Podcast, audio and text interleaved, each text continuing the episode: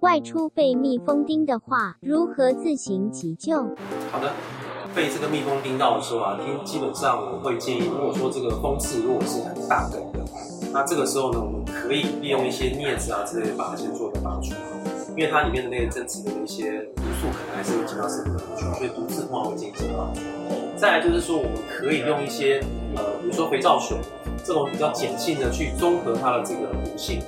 那还有就是说，我们可以准备去，比如像很多 seven 啊，一些冰块，我们可以去买购买来之后，先做一个局部的冰敷。因为那个诱发这些过敏的这些毒素呢，它会借由这个血液循环，会扩散到它的呃皮肤里面去。所以这时候可以用这个降温的这种方式啊，可以让它这个速度比较的快。那再来就是说，我们还准备像这种。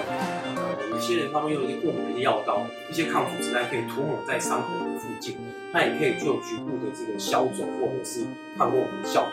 然后最后就是说呢，当如果说哎你发现这个动物如果还是不对劲，或者是呃还是希望求由医师去